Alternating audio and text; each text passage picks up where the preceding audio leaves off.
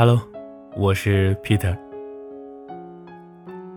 今天呢，跟大家分享的这个故事，名字叫做《橘子小姐》。橘子小姐是我的一个远房亲戚。如果非要论辈分的话，我还得叫她一声姐姐，因为她说的这些事儿可能会牵扯别人，会涉及隐私的关系，所有的名字均是化名，而她，就化名为橘子小姐吧，因为她说她爱吃橘子。橘子小姐啊，有一个男朋友，叫赵伟。准确的说，已经是前任了。两个人好了三年多，分了一年多了。具体原因呢，不得而知。重要的是，橘子小姐的前男友啊，马上要结婚了。按理来说，已经是前任了，荣华富贵也好，落难潦倒也好，其实都跟自己没什么关系了。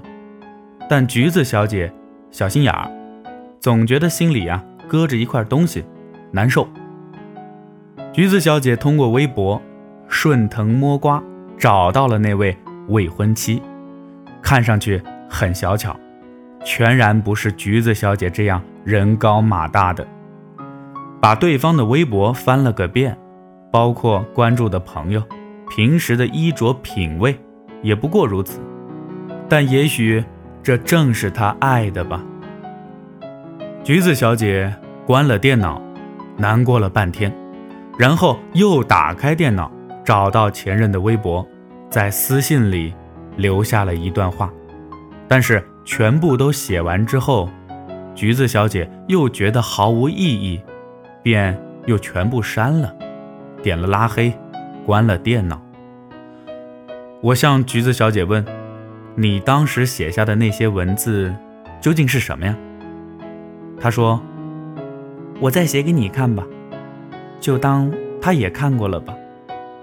有些话和情绪，只配独自品尝。”那段文字是这样写的：“先祝你结婚快乐。新娘子是一个可爱的姑娘，虽然不及我，但仍然想祝你幸福。分开一年多了。”说不想你，是假的，但也不过如此。你以后会有新的生活，下班会有可口的饭菜等着你。每年的世界杯，希望他都能陪你一起看，因为你总是半夜犯困，总得有个人给你出去买啤酒啊。我还有我的路要走，没心思和时间再放在你身上了。不知道。你是否像爱我一样爱他？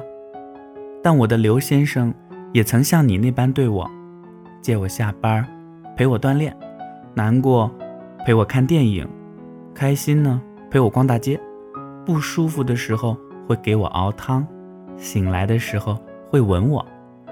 我很高兴我会遇见他，哪怕是失去你。我们。其实都是两根肋骨，只是开始都找错了人。如今很高兴你找到了你的肋骨，也庆幸我也找到了丢失我的那个人。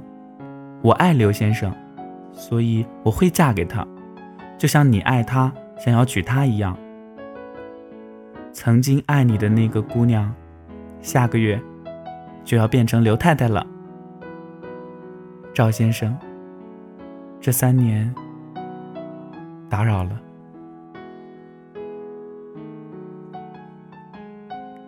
故事呢，说到这儿就结束了。不管你的心里是不是曾经也有这么一个人，但过去的就潇洒的跟他说再见吧。我是 Peter，咱们下个故事再见。打开微信右上角。